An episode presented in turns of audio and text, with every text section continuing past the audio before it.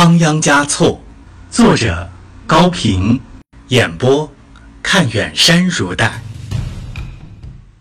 第四章，绝密的决定，第三集。一匹快马朝着布达拉宫飞奔而来，骑在马上的人就是那个香客斯伦多吉，布达拉宫纳戒扎仓的喇嘛。马和人的周身都滴着水，分不清是汗是雨。站在窗口的桑杰加措，严峻的脸上闪过了笑容。他舒了口气，稍感疲乏地坐了下来，好像他的胸中也下了一场雷雨。斯伦多吉归来的身影，使他放晴了。斯伦多吉向桑杰汇报了找到武士达赖转世灵童的经过，将铜铃放回原处，用五个手指恭敬地指着，发誓般的强调说：“第八阁下，千真万确，绝对不错。他一眼就认出了这是他自己用过的东西，抓住就摇。而且这位尊者具备了三十二吉相，八十随好。”令人一见即饱眼福，太好了，我完全相信了。桑杰加措满意的双手合十。不过，你给大家留下那么多钱，却是一种愚蠢的行为。我想灵童是需要财富来保护的。斯伦多吉解释说，他对灵童的敬爱是真诚的。桑杰加措皱皱眉头。冷峻地说：“最好的保护是完全不理会他，不要让当地人，包括他的父母，感觉出这个叫阿旺加措的孩子与拉萨方面有任何的关系。”桑杰见对方还有些不大理解的样子，又补充说：“小地方的人固然迟钝无知，但也往往少见多怪。”从这方面讲，反倒容易引起猜测。况且那个地方的门巴人头脑简单，易于传谣。可是，对这位佛爷的替身要特别的加以关照才好。斯伦多吉站起来请求：“这，我将来自有安排。”桑杰说着，示意对方坐下。现在，我们先来谈谈对你的安排。桑杰着意的强调了这句话里的“你”字。对我，斯伦多吉的眼神里流露出莫名的惶恐，心里产生了不祥的预感。伟大的武士，圆寂以来。虽然都还没有听到什么风言风语，但他既然被认为依旧健在，如果长久的不露一面，恐怕不大妥当。桑杰加措慢条斯理地说着，亮出了已经深思熟虑过的第三个绝密的决定：我还要给你一个秘密使命。在一些重大的公开场合，比如大人物的拜见、盛大的宗教仪式，由你来装扮。也就是说，你就是活着的武士达赖。对方一听，扑通一声伏卧在地，恐慌的浑身发抖，说不出半句话来。你只要远远的、高高的坐着就行了，不需要说什么话。当然，有时候要做一点人们熟悉的、庄重而又可亲的武士的习惯动作。你曾经跟随武士多年，对你来说，这是不难做到的。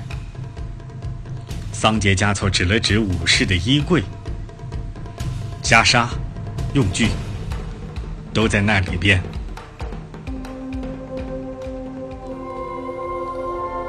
对方依旧不敢抬头，这是他决然想象不到的使命，完全是一种亵渎佛爷的行径，而且对他来说是一个天大的难题。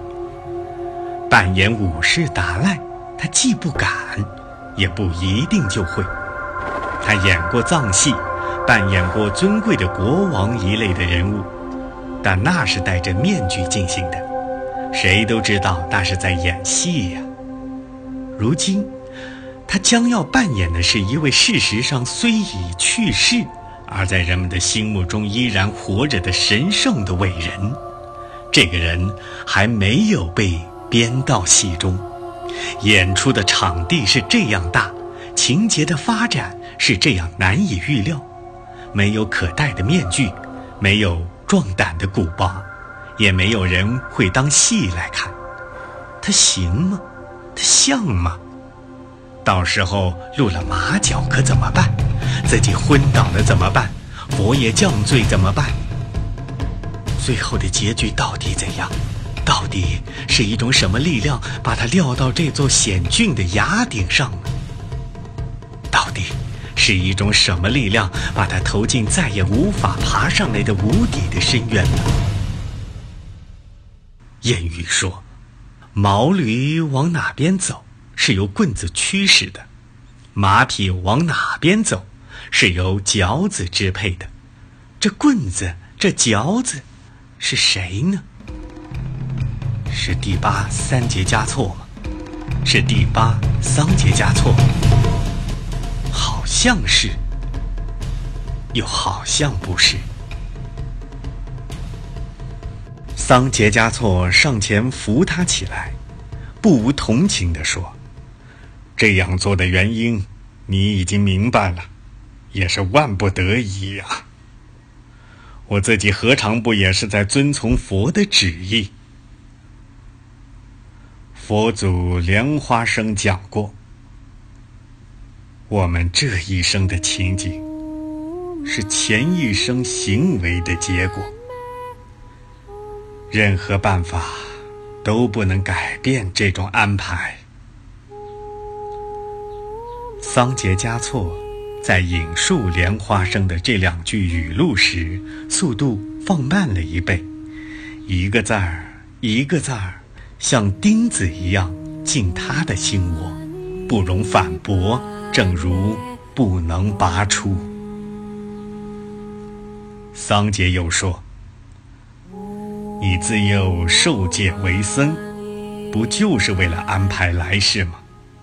再说，达赖佛的替身，那位转世灵童阿旺加措，是你找到的，佛爷。”会把你看作最亲近的弟子，随时在暗中保护你。